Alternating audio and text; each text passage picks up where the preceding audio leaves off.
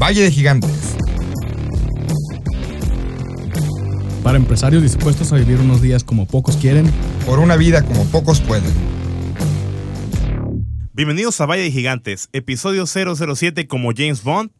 El día de hoy vamos a hablar sobre el cobrar y el vender. Es que todos sabemos vender, pero pocos sabemos cobrar. Y bien, relativamente ese es el tema, ¿no?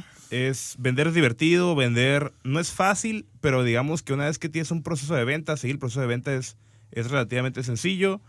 Es conectar con personas, es este, irte a la comida, es invitar unas chelas al cliente, es este, llevar una relación con un nuevo cliente. Pero cobrar es lo donde se pone la cosa seria, ¿no? Cobrar es el momento en donde ya después de esa cervecita, después de esa comida, después de esa plática, esa presentación del proyecto, ya te toca decirle a la persona, oye, ¿y cuándo me vas a pagar? Es cuando el cliente te pregunta, oye, ¿y qué somos? ¿Hasta dónde llegamos? Y bueno, antes de continuar, les doy la bienvenida. Mi nombre es César Higuera. ¿Quién nos Andrés? Daniel Ruelas. Isa González.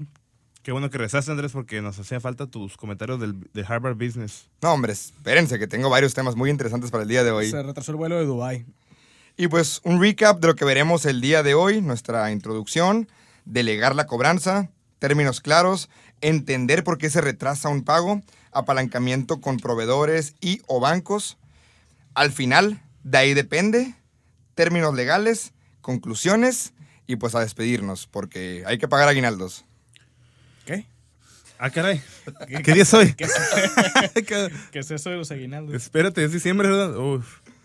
Muy bien, bueno, eh, básicamente, bueno, eh, a mí me, gusta, me gustaría platicar en mi introducción que yo me considero a- actualmente como un cerrajero, ya no una persona que cuando mi administradora, un saludo a Alexandra, ya hizo todos los métodos de cobranza, habidos y por haber, todas sus técnicas buena onda en las que eh, de manera eh, muy puntual le está escribiendo a los clientes o les habla por teléfono, no logra que la otra persona administrativa de la empresa, de la organización con la que trabajamos, eh, le dé la, le abra la puerta para, para el, efectivo, para el dinero, para el, depósito. Es cuando me toca a mí, ¿no? Sacar una llave maestra, hablarle al, dueño, hablarle al- al director, hablarle a la persona de más alto nivel y decirle, oye, ¿qué onda? Este, nada más aquí este, te echo un grito para... Me comenta a mí Alexandra que ya, que ya le habló a tu contador, que le habló a tu administrador, a tu contralor y, y que aún estamos este, eh, atrasados con el pago, nada más para ver si tienes alguna situación ahí al respecto, ¿no? ¿Y cómo te reaccionan generalmente? Y generalmente es, ah, sorry. Y media hora después ya está el pago ahí. la El viernes sin falta, carnal. Ajá, o el viernes sin falta, ¿no? Entonces, a mí me gusta mucho eso, pues como que... El eh, próximo viernes. no, no estar yo detrás de la gente, ¿por qué? Porque eso es lo que estuve haciendo durante los primeros siete años de la empresa y fue muy desgastante. Hasta hace un año que, que Alexandra se está encargando de eso, la, la se está encargando de eso, yo me siento mucho más tranquilo y yo como la persona que mayormente se dedica a la venta, eh, pues mantengo una relación bien a todo dar con el cliente. O sea, con el cliente yo nada más le hablo cuando ya de plano tenemos mucho retraso del pago, ¿no? Yo, obviamente no, no es un tema de que ah, se atrasó un día y ya le hablas tú, César, ¿no? Sino que nos tomamos un poco más de tiempo para que llegue eso. ¿Y qué pasa con clientes que les encanta hablar con el dueño? Son situaciones bien complicadas a veces que tienes un cliente muy bueno, un cliente de, que te deja muy buen ingreso, pero él está de que yo nomás hablo con el dueño, yo nomás hablo con el director, no me mandas a tu cobrador, no me mandas a nadie, yo nomás quiero hablar con la persona a cargo. Bueno, ahí también es importante darle un empoderamiento a la persona que se va a cobrar, ¿no? Tú no vas a, o sea, bueno, en el caso de nosotros, a- a Alexandra no es una simple cobradora, ¿no? No es una mensajera, es este... Exacto. eh, tiene un título hasta más, más importante que el mío, ¿no? Porque ella tiene doble titulación, así como tú, Andrés. Y básicamente lo que le dije a, lo- a todos los clientes es les presento a la, a la directora administrativa de la empresa. Es una persona que incluso tiene una participación porcentual de las utilidades. Ah, ¿ya la incluiste? Sí, así es. Qué fregón. ¿Por qué? Porque su trabajo es vital, ¿no? Sí. A lo mejor no es el mismo porcentaje que tenemos los socios fundadores, que hemos tenido todo este tiempo el riesgo, pero lo que sí es que los clientes saben, incluso ya nos acompaña a ciertos e- eventos de networking y la hemos presentado como nuestra directora administrativa, parte del consejo directivo, y eso la ha empoderado sin duda mucho más. Pero, o sea, eh, ¿cuándo te diste cuenta que ya tenías que tener a alguien que te ayudara con este tema de la, de la cobranza? Al principio, cuando no podía perder tanto tiempo en los bancos, porque en- cuando empezamos nosotros no había transferencias interban- interbancarias tan famosas, entonces Sí, sí, te mandaban el telegrama, ¿no? El Así famoso. SPAY. El, ajá, el- y luego después cuando ya me da cuenta que por estar eh, cobrando no tenía tiempo de vender, y sentía que me atropellaba yo mismo, entonces pues por eso tomamos la decisión de, de invitar a alguien que me ayudara con ese tema, ¿no? Fíjate que ¿Y ustedes cómo le hacen? A ver, amigos. yo vi una situación un poco similar.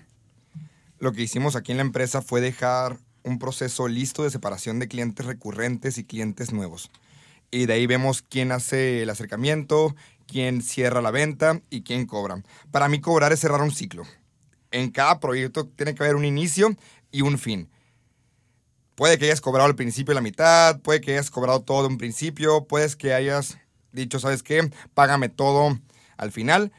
Eso se establece, vamos a ver un poco los términos claros, pero cualquier proyecto, producto, tiene que tener un inicio y un fin. Y lo que hacemos aquí en la, em- en la empresa es esa división de clientes. Si yo tengo un cliente nuevo que yo quiero seguir trabajando con él, yo personalmente voy, visito, cobro, platico con ellos para luego volver a vender. Si es un cliente recurrente que ya nos tiene la confianza, ya va el equipo de desarrollo de negocios, pero si trato de echarme la vuelta, de ir a platicar con el cliente, de ir a cobrar cada ciertos meses, para que vea que los tenemos en el radar. A cualquier cliente, a cualquier proveedor, le gusta que estemos al pendiente. Simplemente esa llamadita, cómo vamos, qué te parece el servicio, qué te parece mi equipo, hace que los clientes se sigan enamorando de ti y sigas estando en la cadena de negocios y de valor de ellos. Sí, sí, sí, pues, o sea, tienes que seguirlo enamorando al cliente, ¿no? Como- Y darle, darle ese gusto de, de atención, pues, ¿no? O sea, no, no solamente hablarle para cobrarle o para venderle, sino para preguntarle cómo se siente satisfecho con ¿Cómo el- vamos? el servicio. Así es. Eh, fíjate que yo, yo no estoy así. Yo ah, tengo menos tiempo con esto, entonces me, yo lo hago personalmente. Lo que sí hago diferente. Toda la cobranza. Sí, toda la cobranza me la viento yo. Entonces, y también la venta. Entonces, estoy más o menos como en la etapa que comentaste hace- hace rato. Eh, pero yo creo que por suerte, pues tengo muy buenos clientes. Porque no me cuesta tanto tiempo ahorita, ¿no? Y digo, a lo mejor cuando comenzaste tú, César, que tenías que ir al banco para andar eh, depositando el dinero, y los cheques y todo eso, pues yo ya no, es, es completamente electrónico, ¿no? Eh, pero sí, pues sí me quita tiempo. Entonces, lo, lo tengo que estar haciendo yo, pero lo que sí me ayuda es el poder tener una buena selección de clientes. Así que, no sé, creo que ya lo platicamos, ¿no? El tener clientes buenos o clientes malos. Sí, lo comentaba Vianey. Así es. Los Entonces- no clientes que dijo Pamela también. Así es. Entonces ahí, para que si nos quieren escuchar los episodios que estuvo con Vianey Martínez y con Pamela Pavón, eh, altamente recomendados. Eh, pero tú también, tu proceso de cobranza va a ser más sencillo si tienes buenos clientes. ¿Por qué? Porque hay muchas veces que clientes que te prometen la luna y las estrellas y a la hora de la hora, no, sí, mira, véndeme a mí, pero yo te voy a dar el- toda la difusión del mundo y vas a vender un show. Error. Eh, exactamente, ¿no? Sí. Cuidado, esos son focos rojos, eh. Qué bueno que lo comenté. Sí, son focos rojos de clientes y digo, no dudo que sí haya, ya haya pasado el caso, pero yo creo que los clientes que no te dicen eso son los que más ventas te generan que los que te andan prometiendo toda la difusión del mundo, ¿no? ¿Han escuchado la regla de Pareto? La del 80-20. 80-20. 80-20. Ajá. Igual, el, 80, el 20% de tus clientes te van a generar el 80% de tus ganancias. Así es. Exactamente. Y, y pues bueno, o sea, yo lo hago personalmente, pero sí trato de, de hacerlo pues con un tema bastante político. Sí trato de hablarle al cliente siempre con la verdad al momento de cobrarle, venderle y hacer avances. Yo trato de mantener como la misma postura, ¿no? No es como que cuando soy cobrón, ando, cuando ando de cobrón, soy más, más rudo que cuando ando vendiendo. Trato de ser como que bastante estándar. Entonces eso como que me ayuda. ¿Siempre igual de rudo o siempre igual de polite? Siempre igual de amable. ¿Y qué método de cobranza utilizan? Porque ahorita la generación millennial que todo queremos utilizar por WhatsApp, un correíto, una llamada, un WhatsApp. Uy, para enviar las facturas por correo, pero para cobrarlas es por WhatsApp. Amén. Sí. Exactamente. Definitivamente eso es lo que hacemos aquí también nosotros. Ya después del segundo visto, esa es la llamada, ¿no? Sí, sí, sí, sí. Ya cuando, cuando te dejan en visto hay que marcarles a veces, ¿no? Aplica para la vida real y para los clientes. Y hablando de este, los términos ya, así que los términos que hay en los contratos, bueno, lo mejor en todos los proyectos es firmado un contrato, pero por la naturaleza de las empresas, bueno, nosotros tenemos empresas de proyectos, ¿no? Ninguno de nosotros tenemos una empresa que tenga venta al por mayor, pero aprovechando que este es un programa para todo tipo de emprendedor, que se encuentre eh, en su casa escuchando y pensando, este, oye, pero no todo el tiempo vendo y cobro por separado. Yo a veces que vendo y en ese mismo rato cobro, ¿no? O sea, hablando de, no sé, por decir alguien que se dedica a, a- a vender este bebidas azucaradas o insumos cerveceros, ¿no? Que si no lo haces por una iguala, pues prácticamente estás vendiendo ese mismo rato en una tienda, vendes y, y- y- Es cobras en ese más mismo rato. transaccional, ¿no? A lo mejor eso es más transaccional. Pero, ¿qué pasa cuando de verdad es un proyecto y tenemos que hacer términos, por lo menos, si no los hacemos en un contrato, yo les recomendaría que lo pusieran por escrito en un correo electrónico donde el cliente aprueba la propuesta o en la, pro- en la propuesta, en la cotización, que esté por escrito. Eh, se realizarán o se solicitarán pagos, un anticipo de tanto por ciento y un pago mensual o un pago trimestral, etcétera. Eso, eso es lo que yo les recomendaría. ¿Ustedes cómo lo hacen? Eh, Fíjate que yo lo hago así, o sea, yo siempre documento o pro- proyecto más grande o más pequeño que sea, siempre genero un documento, ¿no? Ya lo que tuve que implementar, porque de repente, pues por suerte comen- comencé a tener mucho cliente recurrente, pues comencé a manejar cotizaciones de una sola hoja, pero tradicionalmente los proyectos yo los hago un documento más, más detallado. Y al final ponía, pues, ¿sabes qué? Los términos de pago. Yo necesito un X porcentaje de anticipo para poder comenzar y especificaba ahí en el mismo documento que el proyecto no iba a comenzar hasta que se reflejara el primer pago, ¿no? Porque muchas veces es como que, ah, Simón, ya firmo el documento y te lo voy a pagar y comiénzale de una vez. Y pasan dos, tres semanas y no... Otro foco rojo, amigos. Ahí va. Así, así es, ¿no? Entonces, lo voy poniendo ahí y eso me sirve a mí para apalancarme. Y se me han ido varios proyectos, pero se me han ido porque pues el cliente no ha pagado. Entonces, no, no perdí. Algo donde le batallo mucho es en el seguimiento y en esas cosas que nunca estuvieron en la cotización, pero que a veces el cliente las ve como obvias. Ah, ok, ya terminaste el proyecto. ¿Y qué onda con esto de Customer Service? Ah, caray. Así. ¿Y dónde quedó esto? Ah, pero es poquito. Ojos con esos poquitos. No, nomás sale un cambio, porque ese cambio se va a generar otro y otro y otro. Sí hay que dejar Una bola de nieve buena. ahí. sí hay que dejar bien, bien, bien claros hasta dónde, cuántas horas tenemos extras. Es ese colchón que dejamos para que el proyecto lo podamos mejorar, para que el cliente diga hasta aquí, hasta aquí terminamos, pero te dejé un colchón para, para mejoras, para cambios, para entrenamiento, porque si no, somos abusones. Cualquier persona siempre queremos más por menos. Eso es, está en nuestra naturaleza. Queremos cosas baratas y ganar más. Fíjate que yo algo que comencé a hacer, eh, yo tradicionalmente manejaba 50% al inicio y 50% al final, ¿no? No, yo, yo también. Sí. Y luego me arrepentí mucho de eso. Exactamente, hasta que Ahí me te di- va el SAT. No, deja tú. eh, hasta que me di cuenta, dos cosas, ¿no? Muchos clientes como que se les dificulta un poquito, a lo mejor por los montos de los proyectos. Como que no, es que espera, me ando juntando para el anticipio y se te va el cliente ahí. Entonces, tengo ya dos esquemas y les doy las opciones a los clientes. Al cliente me funciona más que les doy opciones de pago y pues entonces se sienten más cómodos. Una opción es como que, ah, ¿sabes qué? En lugar del 50 y 50, te manejo 25, 25 y 24, 25, ¿no?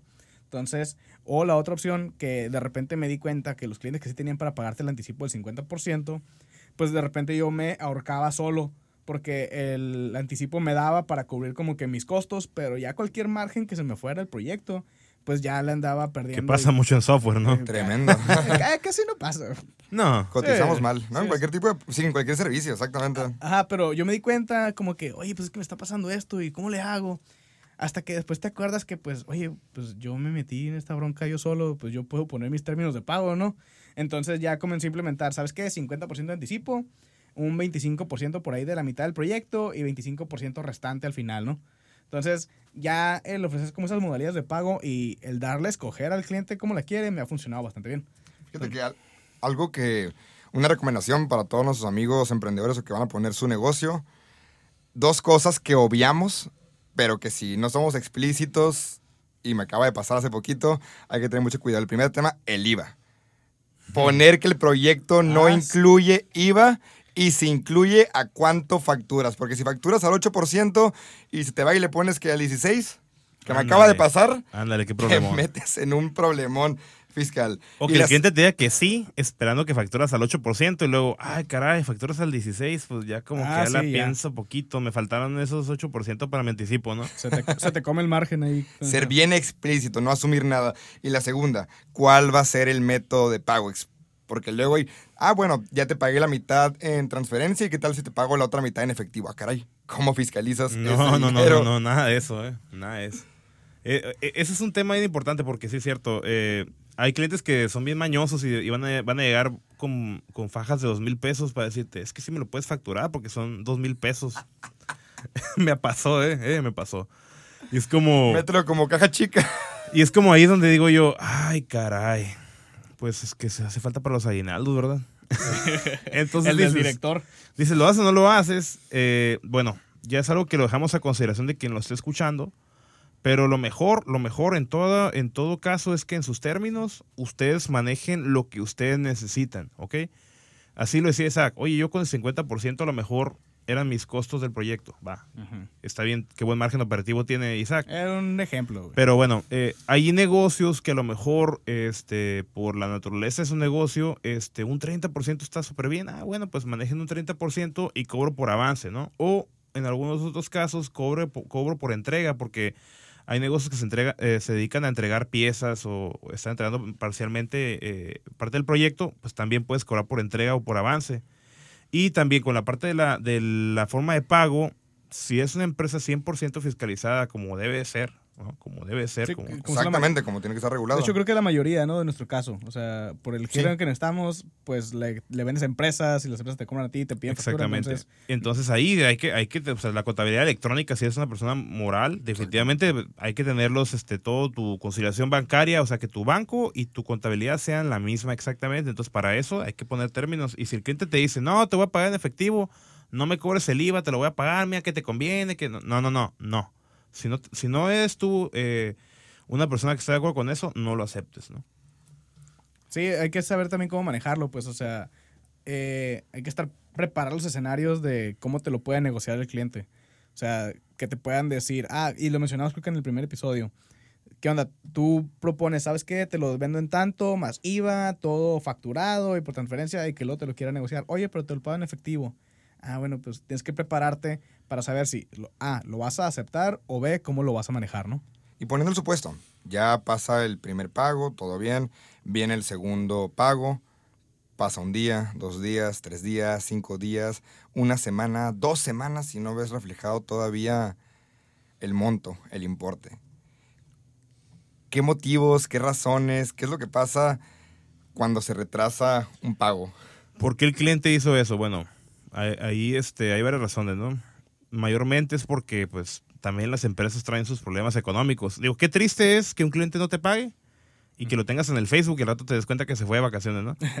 Casi Eh, no pasa. Eso casi no pasa. Pero ve la contraparte, que te dice también ver que el cliente no te ha pagado y trae una situación familiar, trae una situación con la empresa, o trae otro cliente detrás que no le ha pagado. Exactamente, se hace una cadenita del que no le ha pagado al que no le ha pagado, ¿no? Pero sí es importante comunicarlo, ¿no? O sea, preguntar, oye, disculpa, este, ¿hay algún problema porque no me has pagado? Porque se da mucho el, ah, espérame el lunes, o espérame el martes, y luego ya no te contestan. El postergarlo. Entonces, eh, lo mejor es que tú sí seas eh, exigente con la información. ¿Sabes qué? Yo lo que hago a veces es eso, ¿no? Oye, no pasa nada que no me hayas pagado. Solamente avísame, ¿no? Para yo estar, yo estoy seguro porque yo tengo una planeación de flujo efectivo en el que decía que el veintitantos de diciembre tú me ibas a pagar a mí un, un- otro pago parcial, ¿no? Entonces, con uno que te diga que no, ya se te hace una cadenita. Entonces, este, hay que entender a los clientes, pero también hay que entrar a un nivel de comunicación en el Sí, que de cierta empatía con el cliente. cierta empatía. Pero mientras va creciendo, luego los puedes predecir. Tampoco es, o sea, tu flujo, tu flujo efectivo tiene que ser flexible y predecible. Es decir, yo, yo sé que tengo un porcentaje de morosidad. Ahí es donde metemos algunas fórmulas matemáticas, puedo meter desviación estándar, puedo meter diferentes métodos matemáticos que te van a ayudar a predecir cuál es el máximo monto de morosidad que tu empresa está lista para soportar. Ah, pues con razón vas a Harvard. Sí, no se nota ahí la diferencia.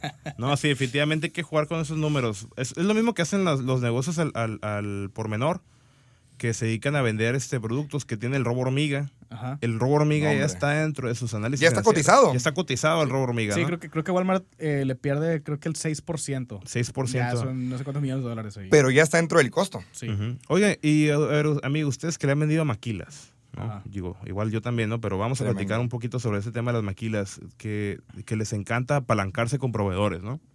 Todavía vienen y nos roban nuestra mano de obra. Ah, ya se, ya, ya se, ya se politizó esta cosa. No, hombre, no, no, taking no. our jobs.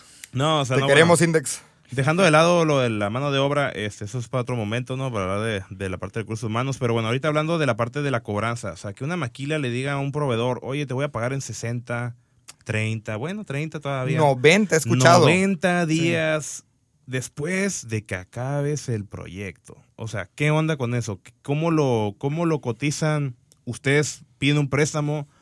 Eh, el préstamo luego lo pagan junto con la cotización, lo meten en la financiación, el financiamiento en la cotización o qué hacen? Eh, pues parte de todo, fíjate, sí la, sí la sufro porque tengo que financiarme y la verdad es que me financio yo solo. Entonces, eh, me jineteo la, la, utilidad de otros productos y con eso opero el proyecto que iba a entrar.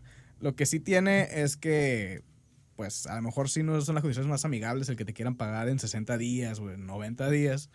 Eh, pero pues si ya lo tienes más o menos eh, visto, ya una vez que te dijeron que te van a pagar y te firman el contrato, te lo pagan en esos 90 días, ¿no? Entonces, si tienes suficientes proyectos corriendo o suficiente otra venta de productos, pues muchas veces te puedes apalancar de ahí, ¿no? Y ya sabes que en esos 90 días, pues en 90 días va a estar, ¿no? Asumiendo que el proyecto salga bien y no tengas algún tema de retrasos y que luego te lo penalicen, también hay que, hay que tener cuidado con eso. O tú que tengas otros proveedores también, ¿no? Sí. Tú no así, Andrés. Fíjate que yo tengo dos casos que hemos analizado. La primera es de que al ser parte de una corporación, de un grupo educativo o de una empresa arriba, sí tenemos esa facilidad que nos apalancamos directamente con nuestra empresa padre, si es una ventaja. Y la segunda es igual, meterle un poquito de matemática y empezar a detectar temporalidad. Yo, por ejemplo, yo sé cuándo es la temporada fuerte de venta de maquila. Sé que empieza en estos días y va a terminar este día. Y con eso he visto una tendencia que cada año, cada año, cada año busco acortar ese ciclo. Yo sé que tengo que prepararme para cuando empiece mi temporada y cuando termine mi temporada. Y así voy ahorrando, voy guardando, voy eh, evitando, por ejemplo, cuando sé que no me van a que no me van a pagar, que va a haber ese, esa X cantidad de tiempo que no voy a recibir ningún ingreso, no hago ningún gasto. Es decir, sí cuido mover, ok, yo puedo hacer mis inversiones de infraestructura en tales fechas, porque sé que cuando que, para, tal, para tal fecha voy a recibir este ingreso que me va a servir para hacer este gasto. Es arrastrar lápiz. Es algo que sí nos falta mucho a las empresas, sobre todo las empresas que estamos comenzando, que decimos, no, no, a la se va, voy a recibir un ingreso, al final de cuentas pensamos, ah, es ingreso, y ingreso no, hay impuestos, hay gastos, hay utilidades, hay inversiones, hay depreciaciones de material, hay toda una, una cadena detrás que tenemos que analizar, no nomás es cuánto recibí, cuánto cobré y cuánto gané. Ojalá fuera tan fácil. Sí, aquí como dos cosas, ¿no? Número uno, si de repente estás escuchando esto y son temas complejos, porque son temas complicados, eh, pues sí, eso, eso es lo que vas a tener que llegar tú después como, como emprendedor, ¿no? Pero también no quiero que caigamos en el que te puedas tú, amigo que nos está escuchando, en desalientar y decir que no, pues que tengo que tener todo eso preparado. Mínimo producto viable. Sí, o sea, de nada te va a servir tener la planeación fiscal más fregona del mundo si no estás vendiendo nada, ¿no? Mejor primero vende y ya después ves cómo te las arreglas. Poquito a poquito la experiencia te va a dar, ¿no? Y pues si te fijas, cada uno de nosotros tiene diferentes estrategias. Fíjate que ah, tomando el tema anterior, me acabo de acordar de algo que, que me funciona. Pues a fin de cuentas, tú le puedes estar vendiendo a una empresa, pero a fin de cuentas la empresa está hecha de personas. Entonces, a las personas tienen sus broncas y las personas tienen, eh, aprecian que tú te preocupes por ellos. Entonces, si se te retrasa el pago de un cliente, muchas veces es porque pues, no te completan para pagarte. Y es que no, es que tengo otros gastos y tengo estas broncas. Y a lo mejor tú pusiste tu documento muy profesional en el que querías el 50, el 25 y el 25, pero no tienen para darte el segundo 25. Entonces, decirle, ¿sabes qué? Ok, ¿cuánto tienes? No, pues te puedo dar un 10%. Ah, bueno, 10% es mejor que cero. Entonces, Exactamente. Entonces también hay que tener ese lado de la empatía con el cliente y hablarle. Flexibilidad, ¿no? También, empatía y flexibilidad. Así es. Y, y ahí entra bien importante el tema de, de, cuando ya le marcas al cliente. Porque muchas veces como que ven un correo o ven un WhatsApp y pues lo más lo ignoran. Pero ya el hablando con la gente, igual que como cuando hablas con tus amigos y que te peleas por algo por mensaje porque se perdió el tono de la conversación, el hacerle una llamada con tu cliente, pues vas a poder decirle, ¿sabes qué? No estoy enojado contigo. Yo comprendo la, la, la situación y quiero ayudarte para que esto te funcione porque a mí también me, va a me va a ir mejor a mí si te va mejor a ti. Sí, cómo es importante la comunicación. Es algo esencial, como comentas. Al final de cuentas, somos humanos, todos tenemos problemas, todos tenemos vacas eh, gordas, vacas flacas, tenemos días buenos, días malos y, no y tenemos que ponernos en los zapatos de las demás personas. Para mí hay tres palabras claves que rigen un buen negocio y sobre todo en esos tiempos modernos. Ser ágil, ser simple y ser flexible. ser ágil, como comentas, ok, tomar esa decisión. Ya van dos semanas que no me han pagado, ok. He hecho la llamada, no me contesta WhatsApp, he hecho el mensaje. Ser simple, ok. Esto es lo que tengo que cobrar, esto es lo que tengo que recibir. Y ser flexible, como comentas. Este, estoy, estoy dispuesto a recibir este mínimo porcentaje como dos es mayor que cero. Cualquier número positivo es mayor que cero. Exactamente, y pues sí es cierto, o sea, recuperar un poco de la cartera vencida, ¿no? Así que le dicen la, cartera vencida, no tiene nada de malo eh, irse por un número más bajo, pero sí es importante que al momento que se haga esa transacción, seamos claros con el cliente, ¿no? Te estoy haciendo un favor o estoy apoyándote porque somos emprendedores, somos empresarios los dos y nos estamos echando la mano, ¿no? Que no se convierta en un juego de y le, voy a hacer de llorona a este canijo para que me deje pagarle menos, ¿no? Que, de verdad sea algo, algo sincero, pues. Fíjate que me acaba de pasar también del otro lado. Eh, de repente a mí se me atoró el flujo de, efectivo de la empresa hace unos meses. Entonces yo traía ahí un prospecto que había vendido de una actualización de un proyecto, ¿no? No era un monto muy grande, pero era suficiente para que yo saliera del hoyo que traía en ese momento. Entonces lo que hice con el cliente, eh, le como, ¿cómo se llama? Perdón, como lo que hice con el cliente es que, sorry, es que me llegó un mensaje aquí de, de mi gerente y pues lo que hice leer de hoyo de reojo, pero me trabé, ¿no? Le dije, ¿sabes qué? Va, yo traigo una bronca ahorita, te voy a negociar el precio. Y me bajé el precio un poco a cambio de que me pagues más pronto. ¿Ok? Entonces, y ni modo, pues tuve que, tuve que perderle en este caso. Pero pues eso me permitió eh, poder cumplir con mis nóminas, poder cumplir con mis pagos.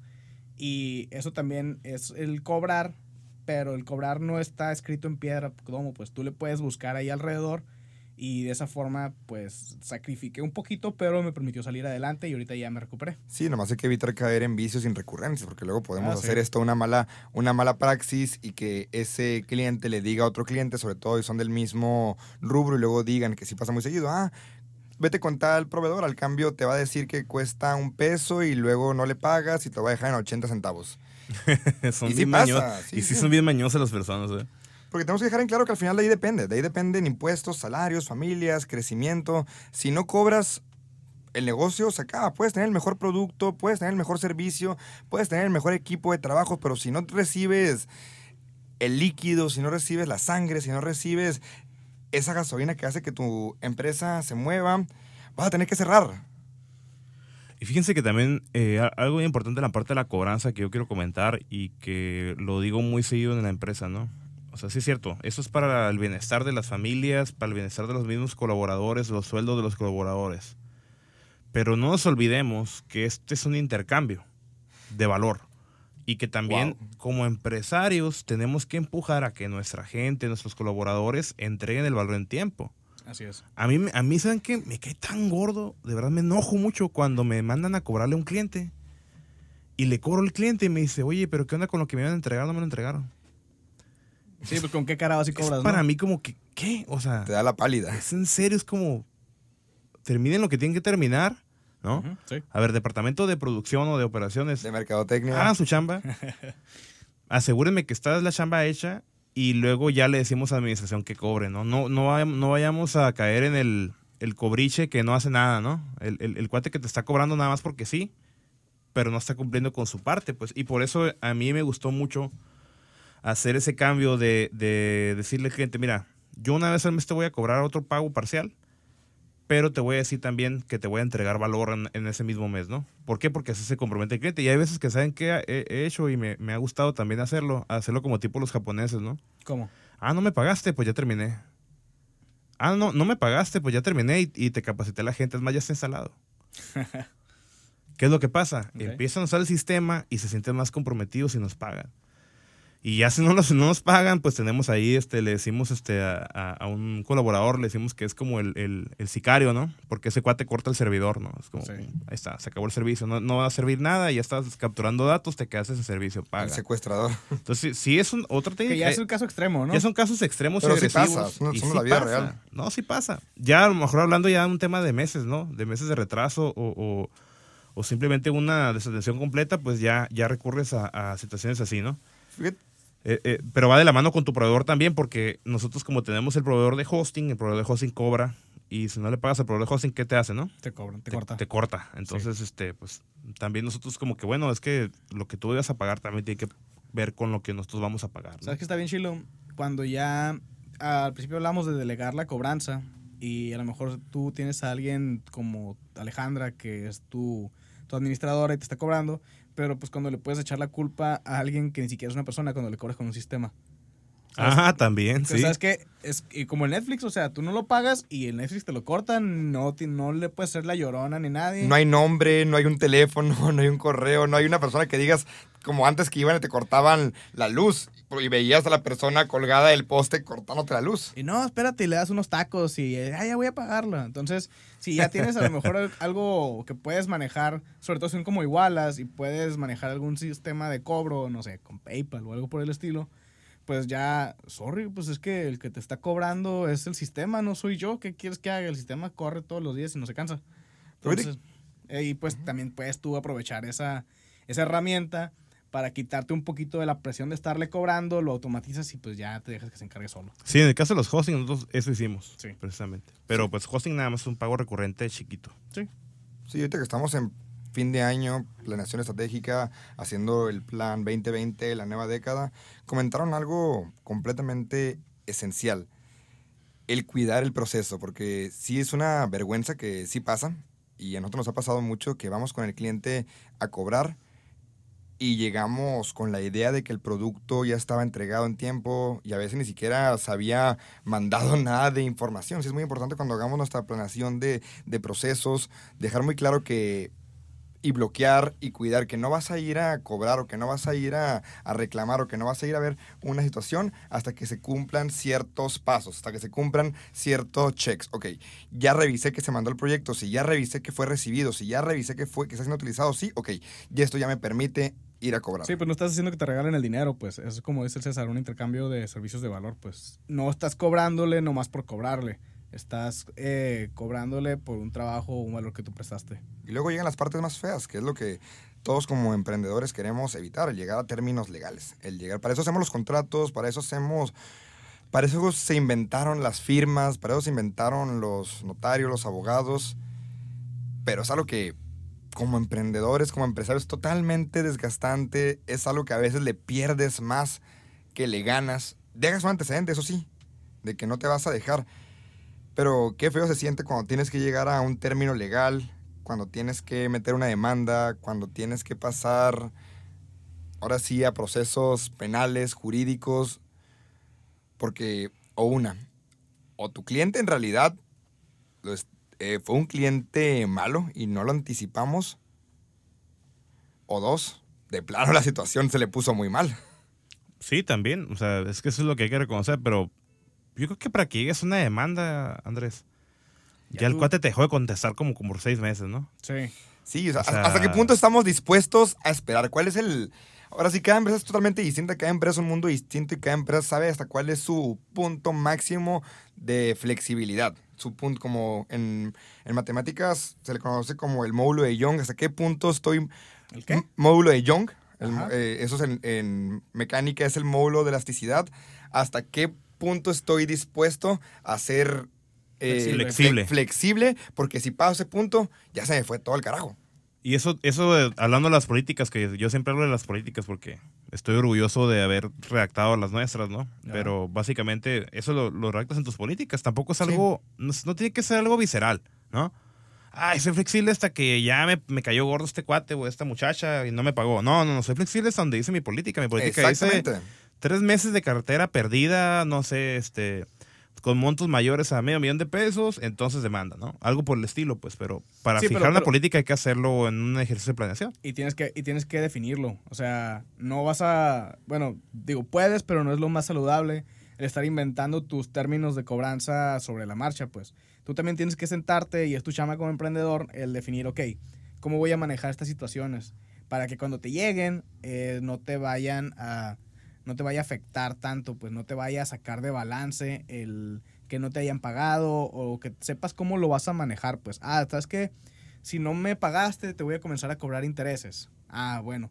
Pero el tenerlo bien definido desde el principio te permite tú tener claro cuál va a ser tu, tu proceso, tu forma de actuar y también te permite educar a tu cliente y que él sea consciente y ya te puede decir, inclusive, pues ellos a lo mejor hasta se financian hasta contigo, ¿no? O sea, también se vale.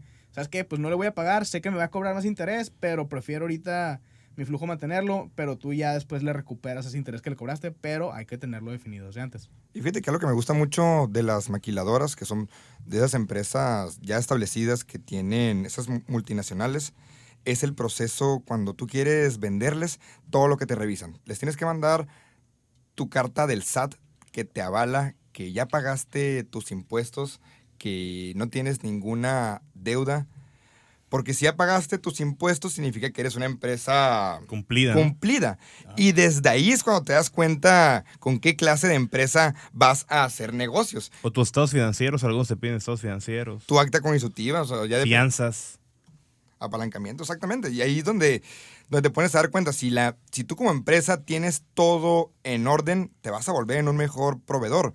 Y si tu cliente te está pidiendo esa información, es porque está haciendo las cosas en serio. Que hay tus excepciones. Ahorita tengo el caso de, de un amigo que le está vendiendo una empresa ya Qué muy malo, ya, qué malo. no, no, no. Siempre profesionales, nunca improfesionales. Eh, que es una empresa grande, pero la verdad es que... ¿Nacional o multinacional? Multi. Ah, caray. Sí. Eh, que la empresa, muchas veces, digo, las empresas grandes tienen su, muchos pros y tienen muchos contras, ¿no? O sea, como todos en la vida. Los pros a lo mejor que tienen el capital, las contras es que son un poquito más burocráticos y te negocian esos términos de pago, ¿no? Pero puedes decir, no, pues es que me voy a dedicar a venderle puras empresas grandes que ya estén bien establecidas. Que digo, por sí solo es un reto, ¿no? No es tan fácil llegar y venderles. Pero hay veces que lo logras y muchas veces la misma empresa se aprovecha de su posición en la que está y se apalanca y te la puede hacer sufrir un rato.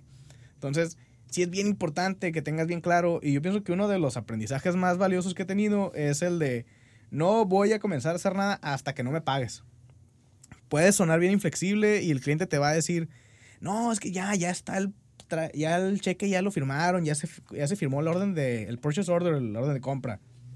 Y todo, y te lo digan, y tú los veas y confíes en ellos, y ya tuvieron un chorro de formalidades, y dices, no, pues ya, ya está el proyecto. Pero hasta que no me pagues, hasta que yo no vea el dinero reflejado en la cuenta del banco, Hasta que no me gaste el dinero. Papelito habla. así es, o correíto de transferencia, ¿no? Los mejores correos para despertar en la mañana.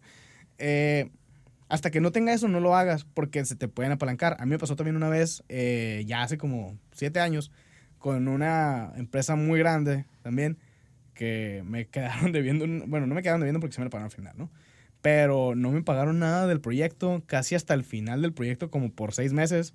Y yo, una empresa en su momento de menos del año de operación, pues la estaba sufriendo bien machine. Ay, caray. Y luego te llega el depósito de que si era un depósito grande, de lleno, todo en el mes. Y el SAT dijo, "Hmm, a ver, ¿qué es esto? ¿Cómo repartimos el pastel? Así es. Y fíjate que eso no nomás pasa en el sector privado.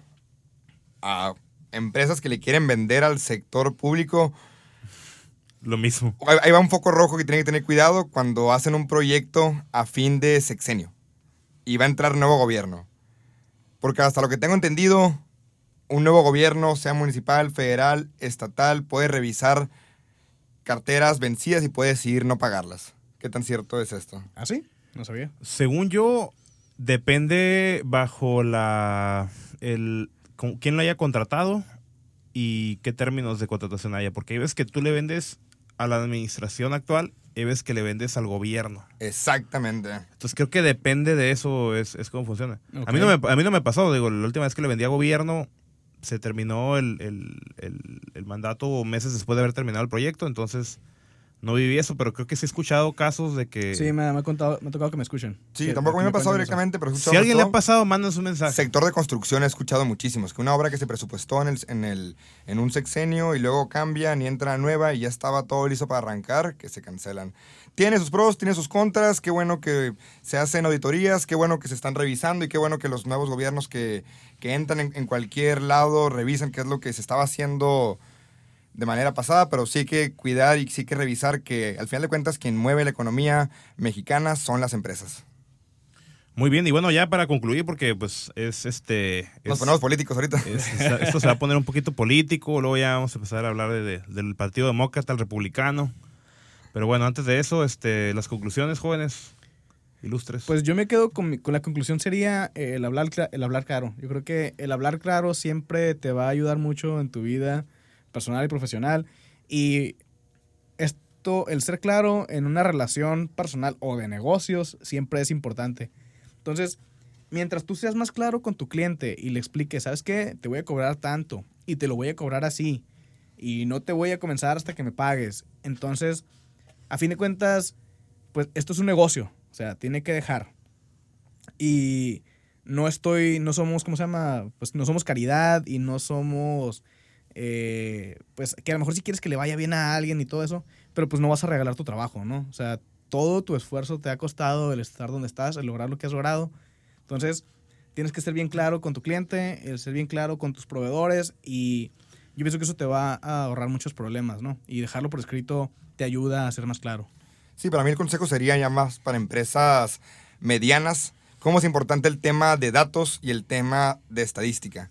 Si ya sabes qué tipo de clientes tienes, si ya sabes cuándo son las fechas en las que pagan, si ya sabes cuál es tu índice de morosidad, si ya sabes cuándo hay vacas flacas, cuándo hay vacas gordas, hay que empezar a hacer pronósticos y hay que empezar a meterle matemáticas. No significa que sean, ahora sí, como todos son, son promedios, son desviaciones, son números que no te van a... Nadie tiene una bola de cristal, pero sí te va a servir mucho para hacer tu planeación de a dos, cuatro, cinco años, porque todos queremos que nuestro negocio o en algún momento lo vendamos o en algún momento se quede para la perpetuidad. Y hay que empezar a futurear. Y eso nos sirve mucho para ver cómo vamos a estar y qué tenemos que hacer para ver a dónde queremos llegar.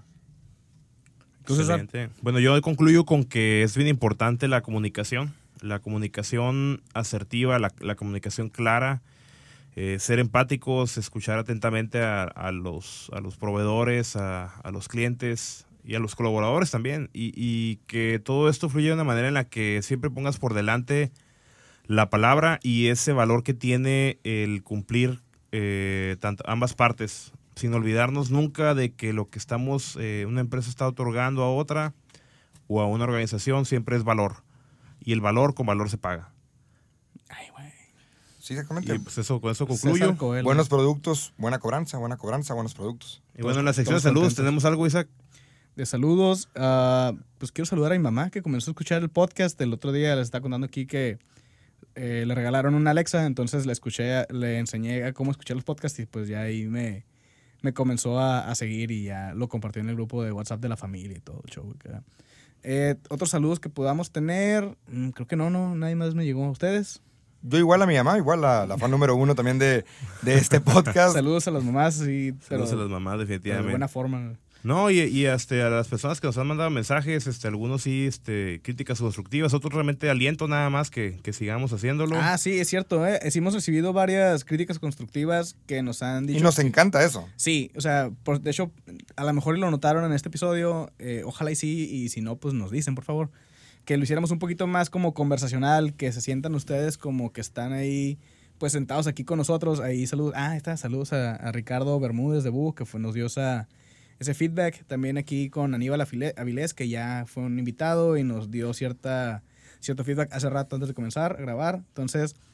Ahora sí que esto es un emprendimiento otra vez y entre más rápido ustedes, nuestros clientes que son quienes nos escuchan, nos puedan decir, ¿sabes qué? ¿Cómo pudieras mejorarlo? Nosotros vamos a poder darles algo mejor a ustedes, que en este caso pues es gratis, ¿no?